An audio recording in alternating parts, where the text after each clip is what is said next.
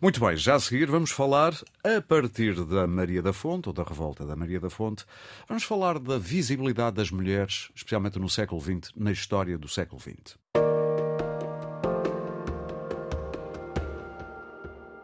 E para isso, nada melhor do que falar com uma mulher historiadora sobre este assunto. Irene Pimentel, seja bem-vinda ao Destacável. Muito obrigada pelo convite. O gatilho desta conversa, esta reflexão sobre a visibilidade e invisibilidade, a representatividade da mulher na história que se conta, por exemplo, do século XX, isto uh, teve como gatilho uma semana que aí vem a lembrar a revolta da Maria da Fonte. Uh, ainda no fundo no, no rescaldo uh, do, do, que foram as lutas liberais e por aí fora. Uh, a semana começa a 4 de novembro, não aqui em Lisboa, salvo erro na Pova do Lanhoso, mas depois vai uh, espraiar-se, vem até Lisboa no dia 12 com a estreia moderna da opereta Maria da Fonte, é uma comédia, uhum. uh, do compositor Augusto Machado, ele escreveu em, 18, em 1879. Agora vai ter a edição musical moderna pelo maestro João Paulo Santos, a encenação do Ricardo Neves Neves, é no CCB no dia 12 de novembro às 5 da tarde. e culmina assim uma semana sobre a Maria da da Fonte.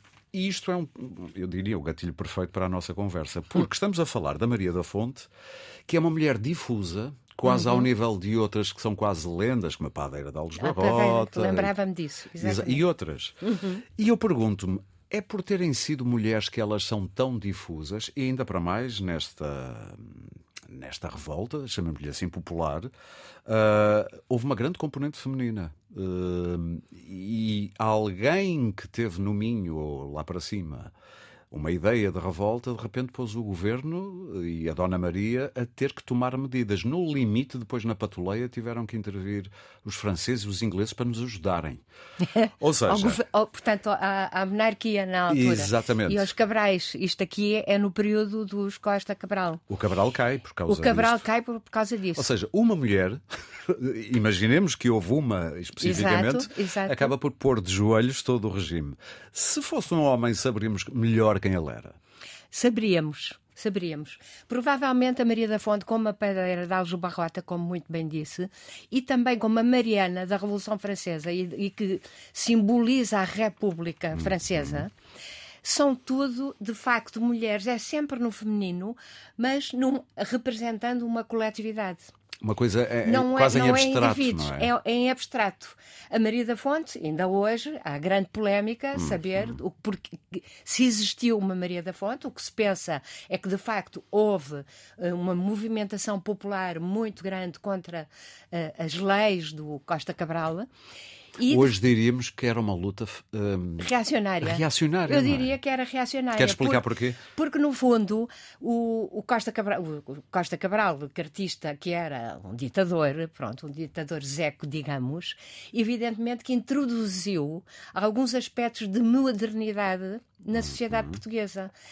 E um dos aspectos, para falar só esse, evidentemente também houve uh, impostos, o Estado a, a, colocar impostos, que isto no meio rural foi muito mal visto, mas... E a incorporação de soldados também. A incorporação de soldados, também a forma que foi um como se recrutavam ali. os soldados, mas sobretudo também aquela questão de deixar de enterrar as pessoas nas igrejas. Uma questão de saúde pública. De saúde pública, que era até um aspecto moderno. E, uh, portanto, também que um médico atestasse que a pessoa tinha de facto morrido, portanto, tudo questões que são uh, hum, avançadas, digamos, na época até se poderá dizer progressistas, de caráter progressistas. Ora, e é, é justamente contra isto que, tam, que, se move a revolta popular, uhum. que teve a presença muito grande de mulheres. Aliás, eh, eu agora não me lembro, ela chama, é da Póvoa de Lanhoso e uma das revoltas foi na Fonte de Trav... Uh, Deixe-me cá ver que eu tomei nota. Eu, é assim tenho... o nome. É Fontarca... Fontarcada. Fontarcada. Exatamente. Seria uma mulher mais linda. Ideia Maria da Fonte. Exatamente. Fontarcada. Primeiro falava-se da Maria da fonte da Arcada e hum, depois hum. reduziu-se para Maria da Fonte. Portanto, a origem parece-me ser esta. Mas também há outras lutas posteriores, porque isto continua. Claro. Eh, e de, há sempre também uma nomenclatura que aparece que é a Maria da Fonte. Ou seja, a presença das mulheres, mas não a presença individual das mulheres. Sim. Isso é muito interessante porque isso vai se repercutir também depois, eu diria, até quase ao final do século XX. Uh, digamos, seja, até, até, até, até, ontem. Até ontem, praticamente.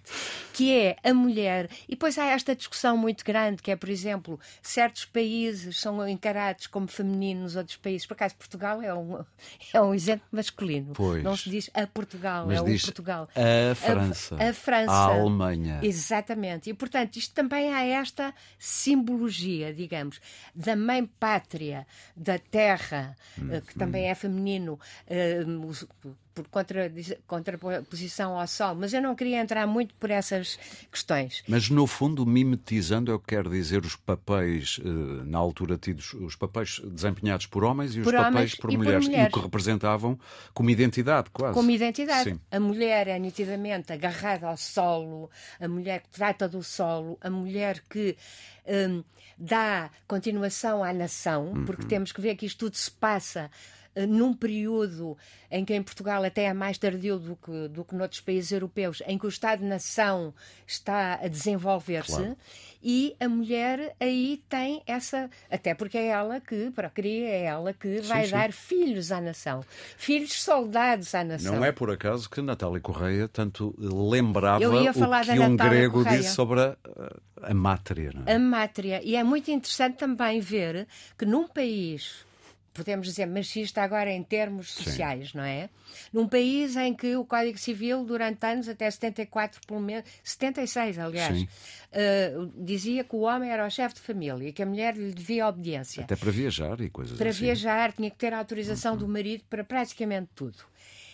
No, ao mesmo tempo que isto acontece, há, a nível social, sempre, e também tem a ver com a religião católica, com a questão da Maria, pronto, tudo isso, sim, que eu não sim. queria entrar, não sou tudo antropóloga. se mistura. Mas sim, tudo se mistura. E é muito interessante a Natália Correia, que eu até não concordo muito, muito, eu adoro a Natália Correia, não concordo muito que Portugal seja uma mátria e não uma pátria. E porquê? Ela vai se basear alguns, em alguns exemplos, mas que são completamente diferentes, sobretudo no Norte é curioso, os, as mulheres dos pescadores. Uhum. Que ficam com o dinheiro, que gerem o dinheiro e dão depois aos seus maridos. São as Pronto, gestoras. Assim, as gestoras da casa e do uhum. dinheiro e de tudo, e todo o espaço doméstico. Mas o espaço doméstico muito alargado. E já que sabia... vai até ao rebentar das ondas. Exatamente. Uhum. E isto é muito interessante porque, no fundo, era para que os seus maridos não fossem para a taberna gastar o claro. dinheiro que devia ser para a família e para os filhos. E estes exemplos são os exemplos que uh, Natália Correia vai buscar. Pronto. Agora, o que é muito curioso, há bocadinho já falámos dessa mudança de uma luta que até poderá ser uma luta mais obscurantista, mas digamos, é uma luta contra o poder. É do central. tempo da Maria da Fonte, da o revolta, do tempo da Maria da Fonte. E como é que ela é apropriada depois pela esquerda, digamos. Que a transforma numa outra revolta, não é? noutra revolta, que a transforma... E os hinos que hoje existem da Maria da Fonte são hinos apropriados pela esquerda. Nem de propósito. Olha, temos aqui o Vitorino para nos cantar um pouquinho, pelo menos, da sua Maria da Fonte.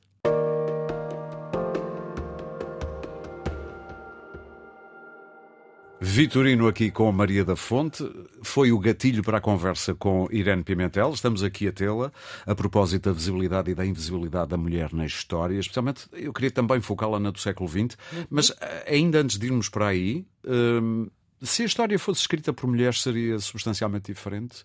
Penso que sim. Eh, na sua opinião? Penso que seria diferente, evidentemente. Porque Saberíamos quem teria sido, provavelmente, a Maria da Fonte eu Real. Eu até nem sei se nesse aspecto seria diferente. Ah. Eu, quando eu digo que seria diferente, é evidentemente que qualquer historiadora, digamos, uhum. ou historiadora, uh, parte do, do, presente para ir ao passado e parte da sua experiência de vida, do que pensa uh, no presente. Por muito que não queira, transporta essa queira. carga. É por é? isso que eu gosto tanto do Almodóvar, que coloca, desculpe que isto agora é um grande salto. Esteja à vontade. Que uh, em todos os seus filmes nós vemos sempre uma quantidade de mulheres é, são sempre uhum. filmes muito femininos e feministas, Sim. porque vemos as mulheres a cortar uh, o, uh, a cebola para cozinhar, aspectos que normalmente não são tidos em conta. Sim. Evidentemente, se as mulheres se ocupam do espaço doméstico e são elas que amamentam, são elas que. É preciso contar essa história. Essa história é contada e tem de ser contada. Aí é que eu acho. Não Por isso sei. é que eu gosto tanto da pequena história, que vem na literatura. A pequena história é maravilhosa. Que é onde a gente entra no dia a dia, como é que se vivia. Completamente. Não, não, é nos compêndios das grandes conquistas e batalhas. Também se aprende, mas é outras absolutamente, coisas. Absolutamente, Porque, Sim. aliás, essa questão da mátria, a Natália Correia vai buscar, de facto, uhum. a memória, eh, não só dela, mas também a história, aquela história que ela, como mulher, lê de uma determinada maneira. Por isso é que a diversidade. Não, não sendo ela historiadora, mas pronto, poeta, escritora e, e uma pessoa com uma sensibilidade muito grande. Por isso é que a diversidade de olhares é tão importante? É, olha, a coisa mais importante, se calhar, uh, na vida entre humanos, uhum. é o que nós somos, é o pluralismo Sim. e a diversidade. E por isso, qualquer possibilidade da, da, do pluralismo se desenvolver Devemos alimentar. Nos dias de hoje em que está tudo polarizado. Está tudo polarizado. Isto... Para só há duas vias sempre para qualquer coisa. Absolutamente, é? absolutamente. Mesmo do lado daquilo que poderemos considerar boas causas. As boas causas, Sim. exatamente. É, é isso está que é tudo terrível. afunilado. Já, já, agora queria só lembrar que não foi só o Vitorino, há uma cantiga do Zeca. Ah. E eu ah. acho que o Zeca, eu, eu estudei sim, sim. o Zeca Afonso, fiz uma fotobiografia e, e eu considero um homem feminista, completamente. E normalmente essa faceta não é muito visível possível. Não. Ele da área uma... política de onde ele vem, a coisa não era sublinhada, não quer não dizer que a prática... Não era sublinhada e, e, na prática, à esquerda, pois. nós sabemos, não vamos também dizer isso, mas sabemos que a hegemonia, digamos, da sociedade patriarcal também sim, está sim, sim. à esquerda, mesmo que critique goza dele. Portanto, os homens claro. que estão nessa sociedade gozam disso, não é? Que mulheres diria que no século XX, português, por exemplo, ficaram mais invisíveis do que deveriam ou deveriam ter um recorte mais acentuado? Quem é que elegeria? Eu primeiro vou até começar por outra via, que é quais foram as mais visíveis? Pronto, é Pronto. outra maneira de ver a coisa. E as mais visíveis foi as rainhas, foram as rainhas. Sim. E aí há to nós não podemos esquecer que quem moldou a nossa história, a nossa memória, a representação de homens e mulheres, foi uma ditadura que durou podemos dizer 48 anos, pronto, sim, quase sim, 50 sim, anos. E isto moldou a forma como nós vemos tudo. E uh, tinha que haver, durante, por exemplo, o salazarismo, sobretudo, que é mais ideológico e formador de, e fundador do regime. E fundador de símbolos também de e de identidades que foram um pouco fabricadas, não é? Havia, evidentemente, no Alves Cabral, aqueles, aqueles heróis, sim, não sei o quê, sim. mas havia sempre mulheres também. E isto por uma razão muito simples que normalmente não se fala, é que os regimes ditatoriais, e no caso o, o, Mussolini e o Hitler, mas sobretudo o Salazar, aqui que nos interessa mais, tiveram de criar figuras femininas um, adaptadas ao seu regime. Uhum. E, e, e só uma coisa muito breve: tiveram de criar uma elite feminina. Sim. Elite feminina é essa que iria dirigir as mulheres e formar a futura elite feminina. No modelo. No modelo. Sim. E aí é muito curioso, e eu relevo sempre essa questão. O salazarismo sendo evidentemente, um, um, um, regime patriarcal e do mais possível, sim, sim, sim, com espaços completamente separados e funções diferentes para homens e mulheres, ao mesmo tempo cria essa elite feminina e ao mesmo tempo dá o voto a algumas mulheres pela primeira vez em Portugal. Exatamente. A Primeira República. Não é a todas, mas é a algumas. Não é a todas, mas é a algumas. A elite. Sim. E a Primeira República não conseguiu fazer isso, a nossa Primeira República. Portanto, não foi democrática, não quis que as mulheres votassem. E porquê? Porque considerava as mulheres reacionárias, as mulheres monárquicas e as mulheres como, uh, uh, portanto, mais ligadas à, à Igreja Católica e que podiam ter uma péssima influência sobre os homens. Ou seja, eram. E o como... salazarismo faz o, o, contrário. O contrário. Ou seja, sempre aquela coisa que já vem da Bíblia e da, da maçã de Adão, a mulher como fonte de possível perturbação de uma qualquer ordem que se idealiza. Perturbação e a forma como a sociedade patriarcal, e no caso o salazarismo, resolve essa questão é, primeiro, atribuir funções diferentes, Sim. completamente diferentes. E logo isso faz. O homem vai para fora de casa trabalhar, para a família a mulher vai para o lar. coisa que não é nada verdadeira, Sim. porque as mulheres trabalhavam e de que forma em Portugal, porque devido aos salários e, e toda essa questão.